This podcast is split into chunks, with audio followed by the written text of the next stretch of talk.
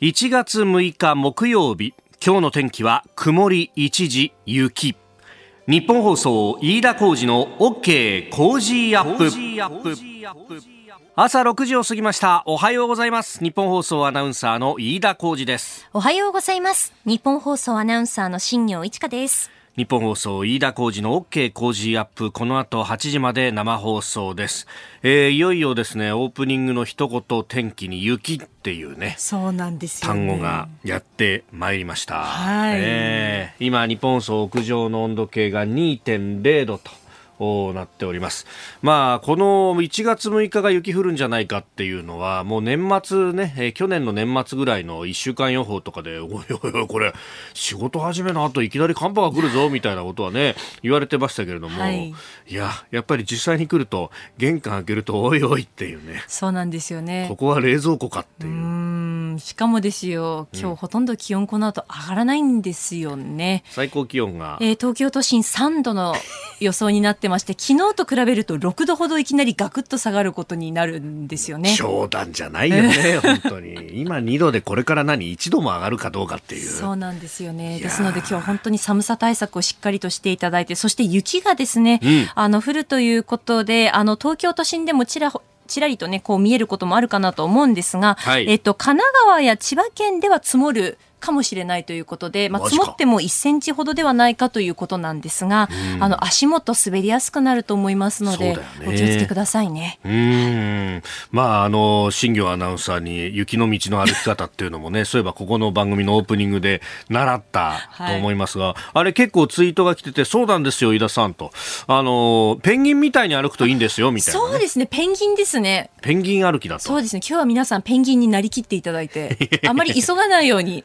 そして時間に余裕を持った方が走るともう本当に危ないので。走るとあれ、ステーンと転ぶよね。ステーンきますよ、本当に。本当だよね。気をつけなきゃいけないというね。はい、えズボン下必須かもしれません。そうですね。時間に余裕を持ってズボン下を履いて、ペンギン歩きで今日は出社して通勤していただければなと思います。はい、ええー、お気をつけいただければと。で、まあ昨日もですね、もう夕方あたりは結構ね、あの冷たい風吹いてるなという感じだったんですが、昨日ですね、えー、午後からあの東京都庁に行ってまいりまして、まああの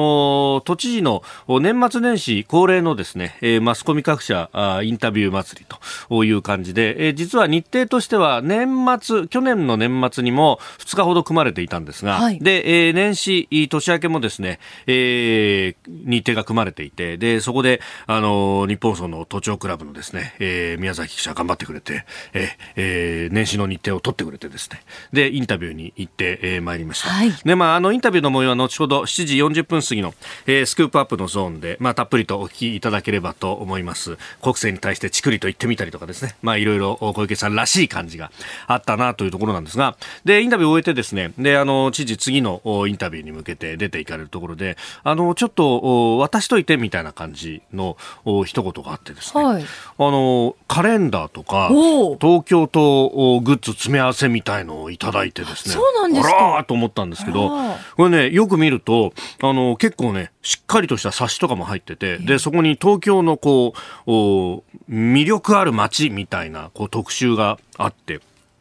で、それが全部英語で書かれてるのよ。で、よくよく見ると、えー、2021、えー、スプリングサマーって書いてあって、えー、春、夏ですよね。おおと思ったんですけど、これおそらくは、ここから先は私の想像に過ぎないんですが、はい、オリンピックで外国の記者たちに渡そうと思ったものが余ったんじゃないかっていうね。確かにその可能性ありますよね。これね、あのやっぱ大きなイベントがある時って、うん、その街とかが、えー、海外に向けて売り込むっていうのは結構いろんなところであるっていう、私もあの、乏しい経験なんですけども、一回だけ、あの、米朝の首脳会談初めてのトランプさんと、あの、キム・ジョン。そうシンガポールの戦闘里ですよね、確かね。そうで、あの、あの時は、シンガポールアイっていう観覧車の真下のところの、えー、シンガポールグランプリって F1 のね、えー、グランプリやる時のプレスセンターになるところが、えー、特設のプレスセンターになっていて、で、そこのもうあらゆるところにですね、えー、同じような冊子が置いてあって、シンガポールをね、大々的にアピールするっていう、シンガポール政府観光局が相当これ力も金も入れてっていう感じで、で、それだけじゃなくて、あの、ブレスセンターの中のこうレストランみたいなところで、えー、シンガポールはこんなもの美味しいものがいっぱいあるんですよみたいなものをこう昼飯時とかに出してくれたりとか朝飯時はあの、えー、パンにこう甘いこうジャムというかね、えー、確かココナッツかなんかで作ったカヤトーストっていうやつをですね、えー、食わしてくれたりとか、いろんなことやってたのを思い出して、なるほど、そういうところに相当こう準備をしてたのが、これ、でも捨てるのももったいないし、ということで、まあ配ってんだろうな、という感じだったんですけど、まあまあまあ、そういういろんなところにコロナって影響出たんだな、というのをね、こう改めて感じるところであります。まあ、あの、後ほどね、えー、そのオミクロン株など消費者心理、経済にどういう影響を与えるかなど、えー、今日も飯田康之さんとね、えー、深めていこうと思っております。あなたの声を届けますリスナーズオピニオン。この傾向時アップはリスナーのあなた、コメンテーター、私、田新業アナウンサー、番組スタッフみんなで作り上げるニュース番組です。えー、ぜひメールやツイッターをお寄せください。今朝のコメンテーターは明治大学准教授で経済学者の飯田康之さんです。この後6時半過ぎからご登場。まずはニューヨークの株式市場が、えー、2営業日連続で最高値更新という流れ。さあ、あ今日はどうだったかというところ。えー、そして岸田総理大臣、えー、昨日はあ経済3団体の合宿交換会に参加しました。企業トップに改めて賃上げを要請しております、え、それから消費者心理についてオミクロン株の拡大で4ヶ月ぶりに悪化しました。さらにトヨタアメリカの新車販売で初めて首位に立ったというニュース、え、そして日銀の国債保有残高2021年の、え、分が出てまいりました。あれ減ったぞっていう話があります、え、そして小池都知事のインタビュー7時40分過ぎです。今週はご意見をいただいた方の中から毎日抽選で3人の方に番組オリジナルスマホスタンドクリーナーをプレゼントしています。ポッドキャストや YouTube でお聞きのあなたにもプレゼントが当たるチャンスです。番組ホームページのプレゼント応募フォームから住所やお名前、電話番号を登録してご応募ください。ここが気になるのコーナーです。スタジオ長官各紙が入ってまいりました。えー、各紙の一面をざーっと見るとですね、今日は沖縄、えー、まん延防止等重点措置適用申請と、えー、いうこと、まあ、アメリカ軍基地周辺、えー、山口、広島も明日にも決定と。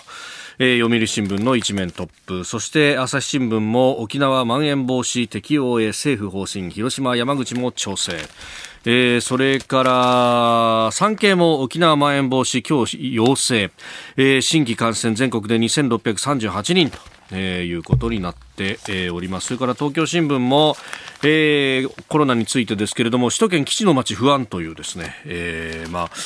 うん米軍基地からコロナが流行ってるんだみたいなことを印象づけようという感じもあるのか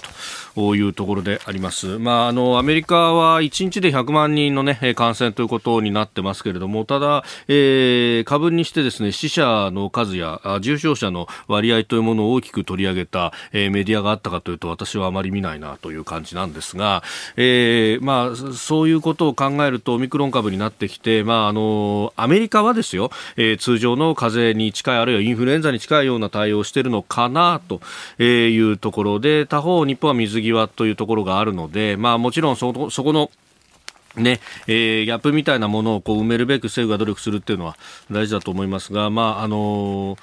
そういう事情もあるんだろうというところであります。まあ、後ほどこれに関してはね、えー、今日のコメンテーターの飯田康之さんと、えー、深めていければと思っております。えー、それからあ毎日新聞はあずっとですねこの「おしんと新時代」という、えー、一面トップを続けています、まあ、あの特集で一面というところで、えー、人物金定点観測外国政府の意図探るとあの AI を活用してで、えー、まああのウェブ上にある本当にいろんな情報の中から、えー、特定のですね、まああの情報を抜き取るというか探し出すというようなことこれあの膨大なデータの山から AI を使って宝を引き出してくるっていうのはまああのね上等手段というかこれやれるっていうのはずっと前から言われてはいたところですけれどもまあ実際にこれを使っているんだという話が、えー、出てきております。。えー、それからですね気になるニュースということでこれですねまだあのー新聞の国際面なんかだとそんな報じられたいんですが、えー、海外のメディアだとかネット上でちょっと話題になってきたのがあカザフスタン、えー、カザフスタンでですね、えー、結構激しいデモが行われていてで、まあ、まだあの現地での、ね、報道というかうんネット上に上がっている映像などなどを見ると、えー、治安機関が、えー、デモ参加者に対して、え、発砲したなんていうことも、ね、出てきていると、まあ、最大都市のアルマトイというところでデモ参加者と警官隊が衝突1人が死亡というところで、えー、その引き金となったのは燃料価格の引き上げに対して抗議するデモだと言われております。もともとこのザフスタンというところはあ、ね、旧ソ連から独立したわけですが独立からずっと初代大統領であったナザルナザルバエフという人が、えー、まあ、あの独裁的な強権を振るっているというふうに言われていました。まあ、なんといってもですね、えー、首都の名前を自分の名前に変えちゃうっていうぐらいのもんで、えーえー、ヌルスルタンというね、えー、名前に変えてしまうということ。もともとアスタナという名前だったんですが、えー、いうぐらいの人でございます。で、あの、その人からですね、トカエフという人に大統領は変わってるんですですが、あの、ずっと安全保障協議会の議長というのをやっていて、まあ、事実上の陰性が続いていたと。で、えー、まあ、これに対しての不満というのも、まあ、ちらちらはあったんですけれども、まあ、何しろこのカザフスタンという国は天然ガスや石油が豊富に出ると。天然ガスが特に出るという国で、で、あの、天然ガスをですね、あの、政府の補助で相当安く供給していたと。いう。で、あの、この液化天然ガス LNG が非常にこう供給が豊富だったので、で、えー、市民もですね、ガソリン車を、まあ、あの、タクシーと同じですね、えー、LNG に変えて、で、あの、それで乗っていたと。うん、なので、えー、ずっとですね、まあ、ガソリン代というか燃料代は相当安くできていたということで、まあ、それでこう、人心も安定していたんですが、ここへ来てですね、まあ、世界的な油の値段の上昇等々もあり、えー、値段を上げたところ、えー、それが引き金になったと。まあ、もともとはだからそういうこうね、えー、不満みたいなものがあったんじゃないかということも言われておりますが、えー、ナザルバイフ氏はですね、その議長職をこう引いたりなんかして、えー、なんとかこうこれで抑えようというようなことになってますが、ちょっとこれ、この先、行き先がどうなるか。で、あの、さらに言うと、こう、うん、CO2 の排出の問題もあって石炭火力をやめようと、えー、石炭火力発電ですね、えー、いうようなことがあってそこからですね去年の10月あたりから輪番停電も起こってるなんていう話があって、まあ、その辺も不満が溜まってきたあ一端になってるでなんでじゃあこれ電力がこんなそんなに足らなくなったのかって CO2 作業もあるんですがあの隣が中国なんですよ。中国から中国であのビットコインとかの暗号通貨のマイニングをやろうとして、で、それで電力を使ってた人たちが、えー、暗号通貨の締め出しを中国政府から食らったんで、その機械一式をですね、えー、全部持って国境を越えて、カザフスタンでやろうとしていたと。あれ、それがものすごい電力を食うと。で、そんなこともあってですね、電力不足も起こってしまったという、いろんなこう、情勢がこう絡まり合ってるようなんですが、えー、ここが不安定になってくると、じゃあ南に下がると、アフガニスタンもあるし、で、えー、東の方に行けば中国、新疆ウイグル自治区もあるしというようなこともあるんで、ここの情勢っていうのはちょっと注視して見といた方がいいのかなというニュースでありました。以上、ここが気になるでした。この時間からコメンテーターの方々ご登場です、えー、今朝は明治大学准教授で経済学者飯田康之さんです。あけましておめでとうございます。おめでとうございます。本年もよろしくお願いいたします。よろしくお願いいたします。と言いつつ先週会っているはいそうですね。一週間のご無沙汰でございます。一週間のご無沙汰でございます。よろしくお願いします。さあまずはですねニューヨークの株式市場について、えー、まあ昨日というか現地だと4日まで、うん、3日4日と2営業日連続で最高値更新だったんですがえー、先ほど終わった5日のアメリカ株式市場ダウ平均は、えー、反落3営業日ぶり反落でした。前の日と比べて392ドル54セント安、えー、3万6407ドル11セントで終えたと、まあ、最初上昇したんでおっと思ったんですけれどもその後は反落したようです。はいあのアメリカ明確にインフレ基調になっていますので、えー、株価というのは、はい、まあ、要は利益の金額ですから、うん、えー、物価が上がれば、うん、まあ、同様に、同様のペースで増える傾向がある。なので、えー、株の絶対水準は上昇傾向にあると。はい。ただこれに対して警戒感があるのが、うん、ここまでインフレに明確になってきますと、はい、えアメリカの、まあ、中央銀行である連邦制度、準備制度理事会、はい、FRB ですね、いわゆる。が、あの、利上げをどの時点で行うのかというので、やはりもみ合いになってるわけですよね。はい、で、今回の場合はですね、この FOMC、はい、まあ、あの、えー、金融政策公開市場委員会、はい、連邦公開市場委員会、まあ、日本でいうところの政策決定会合の、まあ、議事要旨が出まして、どうも、はい、利上げが早めになるんじゃない、これあの明確に言ってるわけじゃないですよ。その中身とか発言の強さから、どうも割と早めの利上げじゃないかなという観測が出て落ちるわけなんですけれども、はいえー、正直これアメリカの株式市場、あとはまあ円ドルの為替は、ここしばらく FRB の行動睨みになります。ですから、あもちろんですね、明確に今、はい、あの利上げするとか、えー、先延ばしするみたいな発言が突拍子もなく突然出てくるということはなくてですね、はい、えー、まあ、幹部の発言、えー、議事要旨のニュアンスとかから、うん、えー、みんなまあ腹を探り合っているような状態、これ続くと思いますね。匂わせるみたいなところで、うん、これ相場感を徐々に作っていくって感じですか？そうですね。えー、で、アメリカの場合、これ、現在起きているインフレの理由は、はい、明確に、えー、財政政策策、まあ、財政の方がお金をたくさん使ったから、はい、なんですけれども、えー、一方でこの財政を現下のコロナあの状況で縮めるってわけにはちょっといかない。さらにバイデン大統領はコロナ関係なしでも、はい、えー、10年間、えー、日本円にして100兆円以上の、えー、まあ、あのあ、ごめんなさい、100兆ドル以上のか、失礼。あの、財政政策を行っってアメリカのインフラ立て直したいと言っているので、はい、財政締めらんないわけです。ってなると、その代わりに金融の引き締めを急がないと、さすがにですね、6%のインフレを OK だっていう人はいないわけで、あの、少し、ちょっと金融政策に負荷がかかる状況が続くんじゃないですかね。えー、円ドル相場も1ドル116円10銭付近での取引、あ、一頃と比べるとやっぱり円安になってるなというね、えー、感じになっております。えー、飯田さんには番組エンディングまでお付き合いいただきます。今日もよろしくお願いします。よろしくお願いします。ここでポッドキャスト YouTube でお聞きのあなたにお知らせです。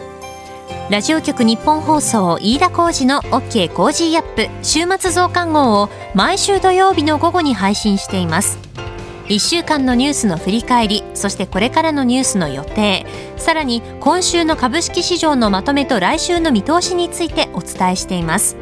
後半には Cozy up コメンテーターがゲストと対談するコーナー。今月は経済学者の飯田泰之さんとビジネスコンサルタントの三枝理枝子さん登場です。週末もぜひチェックしてください。1月6日木曜日時刻は朝7時を過ぎました。改めましておはようございます。日本放送アナウンサーの飯田浩二です。おはようございます。日本放送アナウンサーの新業一華です。あなたと一緒にニュースを考える飯田浩二の OK 工事アップ。7時台もコメンテーターの方々とニュースを掘り下げます。えー、今朝は明治大学准教授で経済学者、飯田康之さんです。改めましておはようございます。おはようございます。飯田さんには番組エンディングまでお付き合いいただきます。では、7時台最初に取り上げるニュースはこちらです。岸田総理、企業トップに改めて賃上げを要請。日本経済の局面転換に弾みをつけるためにも、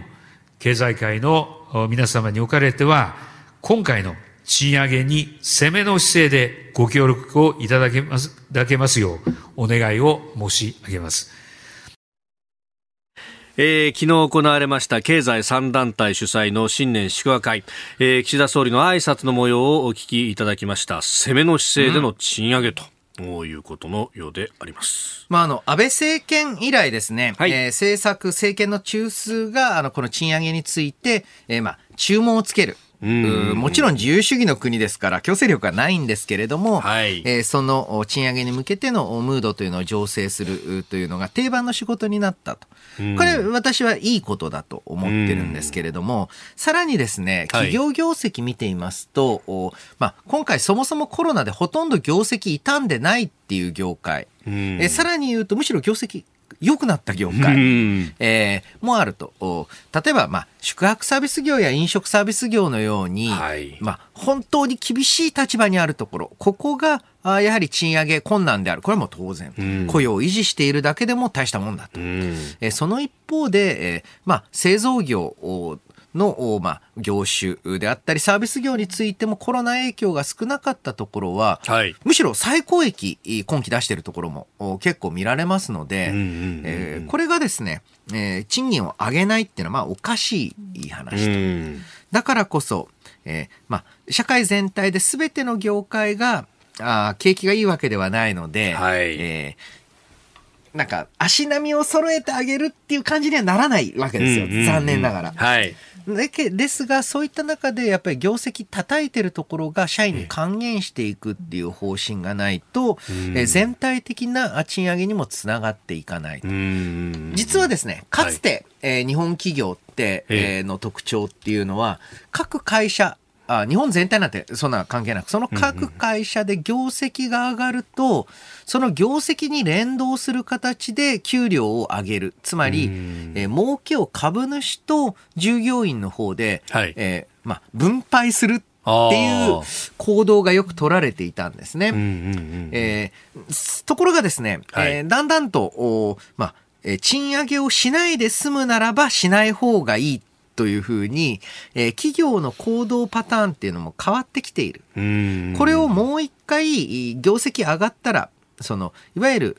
る、シェアホルダー全体っていう言い方しますけれども、はい、えー、従業員かもしれないし、まあ、場合によってはお客さんかもしれないし、えー、お客様還元価格なんて言い方もありますけれども、そう、ね。はい、えー、そういったシェアホルダー全般に利益を分配していくっていう形の対応を、まあ、取り戻していく必要もあるのかなと。うん。あの、それこそ私学生ぐらいの頃にですね、もう20年以上前の話ですけど、企業は誰のものかろうみたいなのがあって、はい株主のものなんだからもっと株主に対して還元しなきゃダメだろうみたいなのが、うん、まあ、あの当時横行していて、うん、で、どんどんこうね、コストを切ってでも株主還元なんだ、みたいなことが横行してた時期、まだなんかそれ引きずってんですかね。しかもですね、えー、もう一つは、あの、長期的に見ると、こういった従業員への分配であったり、はいまあ、むしろお客様への分配っていうのが、長期の利益にはむしろ結びつくっていう考え方もある。はい、例えば、その従業員の定着率の高さとか、えー、えー、ロイヤリティ、忠誠度とか、やる気とか、えー、そういったものに対して、会社がですね、えー、一緒にこの会社をみんなでやってるんだよってなると、従業員の士気が上がる。はい、こういったことを通じた業績への還元。だから、株主が、まあ、優先される。これはまあ資本主義だから当たり前です。その一方で、その株主の長期的な利益を見るとですね、はい意外と従業員しっかりと、うん、まあ、手当てしていた方が上がっていくっていう、まあ、ああの分析も一部にあるんですね。で、えー、どうもですね、えー経営者自体が創業経営者や創業一族を離れて、はい、いわゆるサラリーマン社長になったこと。はい。そしてもう一つは、短期保有のファンドを中心に、短期利益、今年の利益っていうのを求める傾向が出てきたこと。この二つが組み合わさってのが大きな問題じゃないかと。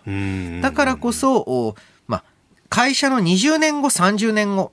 というのを考える経営者。これ、はい、あの、同族経営とかは、だったら当たり前なわけですよね。そうですね。30年後は多分息子が社長で、50年後は孫が社長なわけなの社長っていうかまあオーナーなわけなので、そういった長期的な視野を持った経営者、そして安定的で長期保有する株主っていうのを構築する。と同時にね、やっぱりあの、企業側のマインドっていうのも、徐々に徐々にまたアップデートされていくタイミングなのかなと思いますね。うんおはようニュースネットワーク。東京有楽町日本放送キーステーションに全国のラジオ局21局を結んでお届けいたします。時刻は7時11分を過ぎました。おはようございます。日本放送アナウンサーの飯田浩二です。今朝のコメンテーターは明治大学准教授で経済学者の飯田康之さん。取り上げるニュースはこちらです。消費者心理オミクロン株拡大で4ヶ月ぶりに悪化。内閣府が昨日発表した2021年12月の消費動向調査によりますと向こう半年間の消費者心理を示す消費者態度指数は前の月に比べて0.1ポイント下落の39.1となり4ヶ月ぶりに悪化となりました。基調判断は持ち直しの動きが続いていると据え置きということですが先行きちょっと暗いムードって感じですか？まあ、あの、この消費者態度指数というのは、ええ。えー、ランダマイズされた、あランダムに今取られた消費者に、うん、えー、景気の先行きといいますか、今後の自分の消費予定について、アンケート形式で聞くというもので、はい、非常にブレが大きい指標です。あの、何か実際に財を購入したとか、はい、えー、どこどこに旅行に行ったっていう行動に関するデータではなくて、どんな感じですか？あっていう聞き方をするわけですよね。最近どうよと。最近どうよと。今後どうよと、えー、そうするとですね、直近の気分に大きく左右されるんですね。はいで、えー、だからこそ、実際の消費は1、2割しか落ちていなくても、うん、消費者態度は8割ぐらい落ちちゃったりする。そんなに変わるんですね。そういうものなんで。ええー、だから前の月に比べて0.1ポイント下落というと、はい、横ばいってっていうことです。悪化とまではね、正直言えないと思うんですけれども、あと0.1ぐらいね、まあ正直誤差の範囲だと思います。なるほど。はい。なんですが、なぜこういうことになったか。これまでずっと消費者態度といいますか、えー、まあ、消費者の空気感だった、または、あの、街中の人出を見ても、かなり急速な回復というのが始まっていた。これがちょっとオミクロン株の話題が出てきて、どっちなんだっていう様子見ムードになっているところあるんですね。はい。で、えー、さらにメディア等ですと、えー、まあ、今回はあ沖縄へのまん延防止等措置。重点措置。はい。えー、これあの沖縄県に適用と。ええええ、その方向ということですね。広島、山口についても適用する方向で調整ということなんですけれども、はい。確かにその検査で陽性になった方、うん、あの数を見ると急速に増えている。一方で、えー、病床使用率。はい。または、その中でも重症患者向けの病床の使用率を見ると、前回のまん延防止等重点措置の状況とはかなり異なってきているんですね。で、どうもですね、念のため念のため安全に安全にというふうに言えば、はい、えー、後から批判されないという、そういったまあ姿勢での行政の施策続いているんですが、うん、ちょっとですね、落ち着いてそろそろ検査陽性者数よりも入院患者の数、はい、病床の使用率、こういったところにまあ、行動規制であったり、その自粛の要請っていうのの基準を変えていかないと、これ私、いろんなところで、そしてこの番組でも繰り返しお話ししていますが、はい、どこまで続けるのか、出口が見えなくなってしまいますよと。で、えー、これ、えー、まあ、いろいろな、まあ、あの、措置全般がそうなんですけれども、はい、えー、こういった感染症の撲滅って、文字通りの撲滅ってできないんですよね。で、えー、これはあの、まあ、最近日本語訳が出た自由の国の感染症という本があるんですけれども、これはあのコロナとは関係なくて、アメリカにおける天然痘、腸チフス、えー、黄熱病、こういったものがどういうふうに、まあ、撲滅されていったか、消えていったか、みたいなのを研究していて、はい、えー、まあ、このコロナ禍で急に再注目を浴びている業績なんですけれども、はい、そういった中で、どうもこの集権主義、はい、集権主義っていうのは、失礼、逆ですね、州の自治度強さ。ああ、なるほど。ですね。えー、というのが、その、天然痘タイプの病気の拡大を抑えるのにはだいぶマイナスに働くと。ほー。えー、一方で、はい、えー、腸チフスのような病気の場合はこの集権主義、集権主義ってから州の自治がですね、はい、難しいですよね。州の権利の主義っっていうのか、うんうんうん、集中的な権力の、権力の集中の集権、うん、そうですね。これあの、言葉で言ってると混じりやすいんですけれども、ね、そういった中で日本、かなりですね、県の、県知事の権限が強い貿易、まあ、えー、疫病を防止する体制ですので、はい、感染症法の立て付けがそもそもそうなってますよね。そうなんですね、うん、ちょっとですね、このコロナタイプの病気に対しては、はい、えー、難しいシステムになってると。なるほど。だからこそもう少しね、政府がしっかりと、うんうん、まあ、あの、リーダーシップを取って、えー、そして、えー、ここからはマンボウも、はい、ましてや、あ非常、緊急事態宣言も、えー、病床使用率や重症率を基準にするように変えますよ、みたいなことを発信していかないと、なかなかあの、ムードも変わっていかないのかなと思いますね。そうですよね。ステージ制からレベル制に変えるときに、そもそもそう言ってたはずなんですよね。でその研究って、やっぱアメリカの場合って中央政府、ワシントンよりも、こう各州の権限がそもそも強いっていう中で、そういうけで、この腸チフスと、じゃあ天然痘の違いっていうのは、はい。天然痘は身分の上下なくかかる病気です。はい、ああ、なるほど。そっか。一方で腸チフスは栄養状態が良くて、はい、えー、健康で基礎疾患がなくてとか、いくつかまあ、あの条件はあるんですが、基本的に、はい、えー、健康な生活をしている豊かな人はやっぱりかかりにくい病気だったんですね、当時から。当時は。なるほど。コロナどっちかって言ったら、はい、どちらかというと、その天然痘タイプ、身分の上下、無関係なタイプなんじゃないかなっていうふうに言われてますね。確かに所得の上下関係ないですね。関係ないですね。あの、まあ、なるときはなるし、ならないときはならない。っていう病気ですから。そういう病気の場合は中央集権的な。なものの方がやっぱりあの抑える力は強いようですね。えー、では続いてこちらのニュースです。トヨタアメリカの新車販売で初の首位。北米トヨタは4日、去年1年間にアメリカで販売した新車の台数が、おととしと比べて10.4%増えて、233万2262台で、GM ゼネラルモーターズを上回って全米でトップとなりました。アメリカで外国の自動車メーカーが販売台数トップになるのは初めてで、ゼネラルモーターズは1931年以来90年ぶりに首位を明け渡した形となりました。はい、まあ、これ、めでたいニュースではあるんですけれども、ねえええ、これの正直、はい、来年は抜き返されます。間違いなく。間違いなく。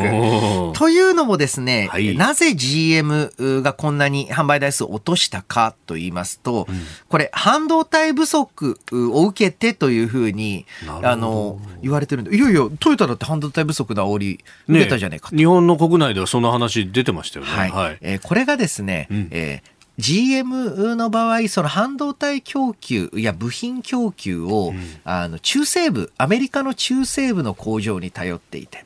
ここがあのコロナとは別途、はい、大寒波で打撃を受けたので、なるほど。あの、トヨタに比べるとサプライチェーンの打撃が大きかったんですね。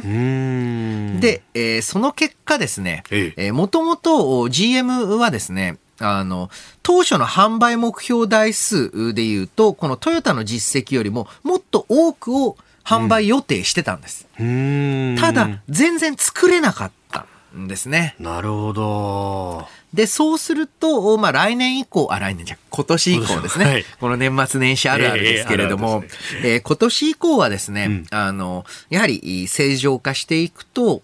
工場の生産可能台数、まあ、生産のキャパシティですよね。これ見ると、やはり GM の方がまだトヨタ、あ特に、えー、北米向け、えー、北、えー、アメリカ向けですと上回っていますので、ええー、まあまあちょっと抜き返されはするんだろうなと。で、思います。うん。なんか、あのこれ、ある意味アクシデントで、ぴょっと周囲に立ったみたいな感じですか。いや、トヨタって、あの、悪目出しするとまずいなみたいな感じで、周囲はなかなか取らないんじゃないかみたいなことが、かつて言われてましたけども。そうですね。うん、まあ、あの、今回の場合はちょっとアクシデント、による周囲なんですけれども、うん、やはりトヨタ自体がですね、はい、えー、かなり大きく方針を変えようとしている、その一つが、えー、自動運転への対応、はい、で、その自動運転のその技術的なといいますか、個々の車に搭載する技術以上に共通のプラットフォーム環境を作っていく。はい、これによって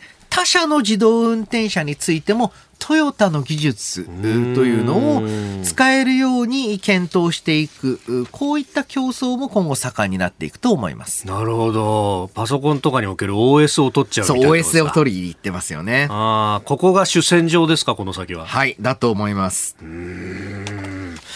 えー、ということで、えー、この時間経済学者明治大学准教授飯田康之さんとお送りしてまいりました。日本放送でお聞きの方この後も飯田さんにお付き合いいただきます。おはようニュースネットワークでした。今朝のコメンテーターは明治大学准教授で経済学者飯田康之さんです。引き続きよろしくお願いします。よろしくお願いします、えー、続いて教えてニュースキーワードです。日銀の国債保有残高日本銀行は昨日2021年末時点での国債保有残高がおよそ521兆円となり前の年の年末と比べておよそ14兆円減ったことを明らかにしました。減少は2008年以来13年ぶりとなります、2008年以来ってことはリーマンショック対応以来。以来ということですね。で、あの、もともとなんで、え日本銀行が国債を購入すること、はい、これが金融緩和につながるかというとですね、うん、本当であれば、はい、あ重要なのは金利がずっと低い。特に短期金利が低い状態が長く続くってこと、うん、これが重要なんです。はいところがですね、えー、日本銀行がいくら、えー、これからあの金利ずっと低く、低いまんまで推移させますよって言っても、信じてもらえない可能性がある。はい。例えば、1999年から2000年にかけて、うん、または2006年から2007年にかけて、うん、低金利をずっと続けますよって言っといて、ええ、ちょっと景気が回復したら、はい、騙し討ちのように金利を上げてきたんですね。はい、だ信じてもらえないわけです。うんうんうん、そうするとですね、えー、むしろどんどんどんどん国債を購入して、はい、そうすると金利が上げづらくなるんですね実は。うんうん、でこの金利が上げづらい状態をわざと作ることでほらこんなに金利上げづらい状態なんだから、金利上げないでしょ？ないと分かってくれるよねっていうふうに言う。これが目的なんですね。で、えー、徐々にこの国債購入の重要さが減ってきたのは、言うて、こんだけ、えー、日本銀行が国債を持っている。はい、ってことはその代金として、えー、市中の一般の銀行の口座にたくさんお金がある。ってことは、まあ、金利上げないよねと。だからこれ以上国債を購入国債購入を増やすことが、あ、これは金利低いままだわっていうマーケットの革新を呼び起こす力があんまなくなってきた。そうするとそこまで国債の保有残っていうのを重要視する意味合いが薄れてきたので、うんえー、日本銀行は長短金利差コントロールっていうちょっとね、複雑な、はい、えー、どちらかというと金利そのものの動きにコミットする方向に、えー、まあ軸足を移していっている。こんな状態ですね。うん。で、これね、あの、一生懸命それをやりながら物価とのこう見合いを見てっても、うん、なかなか物価が上がっていかないですもんね。ただですね、この物価については、私は4月と10月がポイントだと思っています。今年の。はい、うん、なぜかというとですね、はい、実はこんだけ物価が下がっていると言いますか、まあ上がっていないなんですけれども、えー、えー、と、もちろんあのエネルギー価格、輸入品の価格は上がってますよ。はい、でも国内の製品の物価は、横ばいかむしろちょっと下がってるじゃないかっておっしゃられる方いる。しかしですね、これらのうち、はい、だいたい1%から1.2%は、うん、携帯電話料金のせいなんです。昨年の4月から、はい、えー、これはもう菅首相の肝入りで、携帯価格が大幅に下がりました。携帯というか通話価格、うん、月額利用料等が大幅に下がりました。はい、それがだいたいね、20 10%ぐらい下がったんですね。で、その後また安いプランが出てきて、結局のところ、えー、この菅首相の政策の前の段階よりに比べて30%ぐらい携帯の料金下がってます。ああ、なるほど。えー、なので、ね、いや、俺は通話料変わらないぞっていう方いたら、ちょっとプランの見直しをされた方がいいですよという、えー、話なんですが、この30%の、まあ、携帯価格の低下。はい。大体ですね、我々は、えー、月の支出のうち5%ぐらい携帯代みたいなんですよ。大体まあ年収、月収手取り30万の方が20万ぐらい消費していて、えー、消費っていうか、えー、消費活動にお金を使ってて、そのうち1万円が携帯代って思うと。ああ、なるほど。大体そんな感じだったところ。ここが、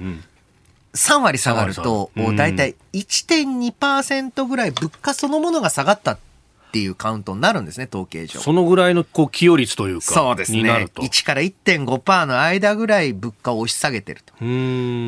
ただこれは、はい、不連続にボンって下がっただけですから、はい、前年比で見た時の影響が4月、5月ぐらいから、前年同月比で、はい、もうすでに携帯電話料金が下がった。後の物価になります。そうすると、少し物価に上押し圧力が働きますので、目に見える形で、まあ、さすがにね、アメリカのようなインフレにはならないと思いますが、はい、デフレではないという状況には、あまあ回復できるのかなと思いますね。なるほど。今、エネルギーとか全部を除いた数字だと、マイナス0.7とか。0.67ぐらいですね。で、これがプラス1.2されるとなると、うんうん、まあだから、あプラス0.5ぐらいなので。なるほど。お送りしております OK 工事アップ。お相手、私、日本放送アナウンサー、飯田浩二と、新業一華がお送りしています。今朝のコメンテーターは、明治大学准教授で経済学者、飯田康之さんです。引き続きよろしくお願いします。よろしくお願いします。続いて、ここだけニューススクープアップです。この時間、最後のニュースを、スクープアップ。えー、小池百合子東京都知事インタビューということで、えー、東京都の現状、未来についてお話を伺ってまいりました。昨日の午後に伺ってきましたが、その模様をお聞きいただきます。えー、知事、明けましておめでとうございます。おめでとうございます。年もよろしくお願いいたします。虎年ですね。体調いかがですか？はい、あのおかげさまで充電はしっかり行っております。はい。でまあ、そのコロナ、東京都、ね、6000床を超える病床の確保であるとか、さまざま対策はすでに、えー、やっていらっしゃると思いますが、はい、改めてどういったことをまずは備えていらっしゃいますか？オミクロン株は足早いですね、非常に早い、でかつ、今あの、病床数などとはあのかなり整えているところではあるんですが、さらには経済ですね、これを確保していかなければいけないなとあの年初に岸田総理大臣が、うん、オミクロン株全員入院というものはもう変えるんだということをおっしゃいました、まあ、この辺医療逼迫度合い等々第5波の経験等をこう踏まえると知事これどうご覧になります？そうですね、まあ、最初は水際をどう抑えるかから始まって、はい、あとオミクロンの特徴等々を考えていく必要があるというので、あの、はい、臨機応変、結構岸田政権って臨機応変だと思うんで、うん、ええー、その良さを発揮してもらいたいというふうに思っておりますし、それとやっぱり3回目のワクチンってもっと早くにスタートしてほしかったし、うん、今になって900万余剰がありましてなっていうのはね、はい。3回目の大事さってものはやっぱりこう現場にいらっしゃると身に染みて感じる部分はありますか？やはり現場での蓄積がありますので、うん、ぜひほぼ2年間の、ね、蓄積をベースにしながら、看護師さんの確保もそうですし、ワクチンの打ち手の話もそうですし、着々と進めていきたいと思いますが。でまあ、この、ね、山を越えていって、まあ、いつの日か、まあ、マスク外してみんなで生活できるようになればと思うんですが、そこに向けてというか、まあ、次への一歩、まあ、オリンピック・パラリンピック終わって、ってこの先ですけれども、まあ、やっぱり技術革新イノベーションとかその部分で東京はこう日本を引っ張っていく立場だと思います。どういったことができますか？例えばあの例のミドリムシ、はいえー、の方もですねもともと東京都で表彰して、はい、それでまあ信頼を得て多くのあの資金を確保されて今非常に乗っていると、あのぜひユニコーンからデカコーンに育つ。というのはあれもあのそのまあ言ってみればバイオフューエルにもなるわけでね。はい。そでね。えー、それってグリーンなんですね。でやはりあのグリーンという分野っていうのはこれからあのスタートアップでも、また東京都の成長ということ、でちなみにグリーンでいうと、はい、あの東京はあのいち早くあのグリーンファイナンスという分野にあの着目して、はい、都でもグリーンボンドをあのいち早く出しました。私は本当にね環境大臣の時の後かな、あ、はい、のパリ市が、うん、あのグリーンボンドを発行してるんですね。あのまあかなり前から。でなんとそこに日本の機関投資家がせっせと投資しててなるほど。でそのそれを享受するのはパリ市なんですね、日本のお金でパリ市の環境を良くしてるっていうのはなんかおかしいんじゃないのと思って、まあ、それも一つかもしれませんが地球を考えれば。でも東京で東京のお金を回して環境を良くするっていうのはそれは正しいのではないかと思ってそういうグリーンボンドを発行して大人気です。うん、その他この今金融もですね、はい、グリーンだでなければ投資の対象にならないという時代ですので、はい、例えば分かりやすいところでは都営住宅の屋上、うん空いてるんですね。お布団2枚分ぐらいしか 太陽光ポコッと乗っかってるだけなんで、はい、そこを今あのイノベーションしてますので、えー、より軽くなっている部分もある。これらをあの進めてあと個人の住宅についても、はい、あの太陽光発電の設置義務化、まあ、これはむしろディベロッパーなどの方に訴えかけるものですけれどもそれに水素であるとか、あのまあ、いろんな方法がありますので総力戦で、はい、グリーンをしっかりやっていきたいと思ってます。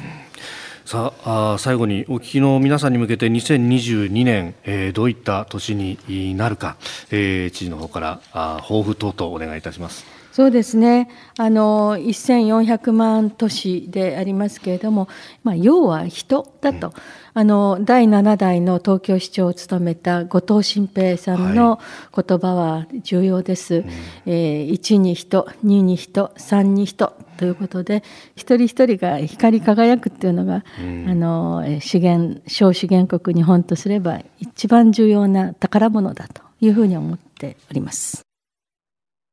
えー、小池知事インタビューをお聞きいただきました。うんえー、まあ、あの、コロナの話もね、えー、もちろんありましたけれども、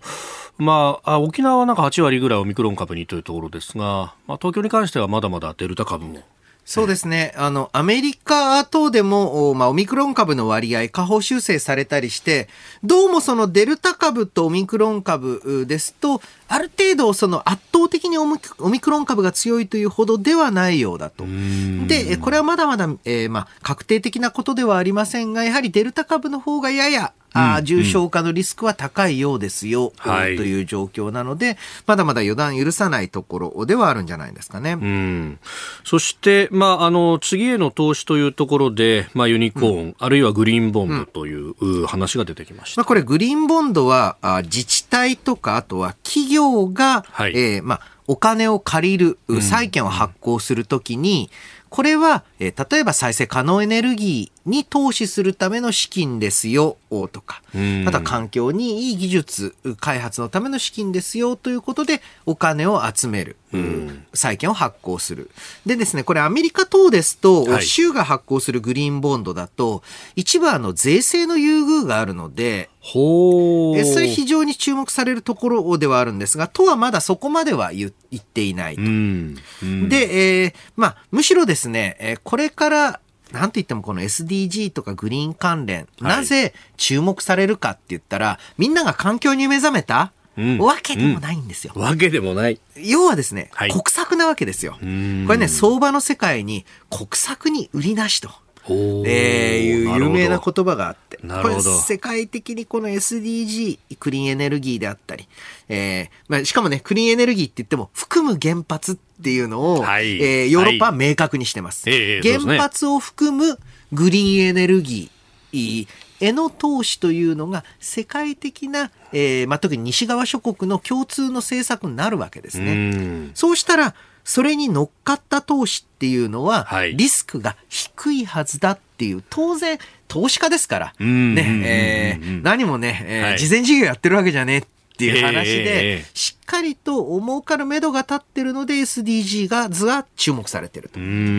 の、これがですね、ミレニアムミレニアム開発目標、はい、SDGs の前のやつとの大きな違いなんですね。正気だとか、投資の機会だと思ってる投資家が多い、はい、そういう意味でこの東京都のグリーンボンドについても、今後、例えば政府から各自治体のグリーンボンドに対して税制の優遇がある、かもあのあの設定されるかもしれませんし、はい、日本銀行も気候変動対応オペレーションという形で、はい、えー、そういった投資を行う銀行への資金、えー、調達をまあ、楽にしていくっていうことをやってるわけですね。で、今後 SDGs を考えるときには、一つは対、まあ、東側あといいますか、あ対中国への、はい、えー、人権、えー、問題を中心とした、えー、まあ、締め付けの、えー、方向性。そしてもう一つは、はい、再生可能エネルギー、原発等を正気とするヨーロッパの動向、うん、この商売の方ですね。はい、この二つを政治と商売の両方を見ながら、えー、まあ、SDGs ズっていうのが何なのかを考えていかなければいけないと思いますね。まあ、なんといっても、17個目標があるわけだから、うん、その中にはね、人権とか、あるいはこう貧困の撲滅であるとか、うん、その貧困だって、えー、途上国だけじゃなくって、うん、先進国、我が国の中だって貧困だとかっていうのは当然あるわけで、こうその辺も実は目標であって、CO2 だけの話じゃないんですよね。まあ、そうなんです、ね、そうなんです。やっぱりね、CO2 が一番、ちょっとお金に関わってくるっていうんで注目はされるんですよね。はい、そしてもう一つ人権は一番対中国の政治に関わってくるから注目される。うん、えー、小池都知事のインタビュー、そして、まあ、SDGs などについてもお話しいただきました。このコーナーを含めて、ポッドキャスト、YouTube、ラジコ、タイムフリーでも配信していきます。番組ホームページご覧ください。お聞きの配信プログラムは、日本放送飯田浩司の OK コージーアップの再編集版です。ポッドキャスト YouTube でお聞きの皆さん通勤や移動中に最新ニュースを押さえておきたい方放送内容を少しでも早くお聞きになりたい方スマホやパソコンから radiko のタイムフリー機能でお聞きいただくと放送中であれば追っかけ再生も可能ですし放送後でも好きな時間に番組のコンテンツを自分で選んでお聞きいただけます。ポッドキャスト YouTube に盛り込まれていないコンテンツや最新ニュースと気象情報スポーツの結果やエンタメ情報リーダーアナウンサーとコメンテーターとのフリートークさらに医師が週替わりで登場健康や病気の治療法を伺う早起きドクターさらに肌道子さんの「いってらっしゃい」黒木ひとみさんの対談コーナー「朝ナビ」など盛りだくさんです。ぜひ日本放送のエリア内でお聞きの皆さんラジコ、ラジコのタイムフリーでチェックしてみてください。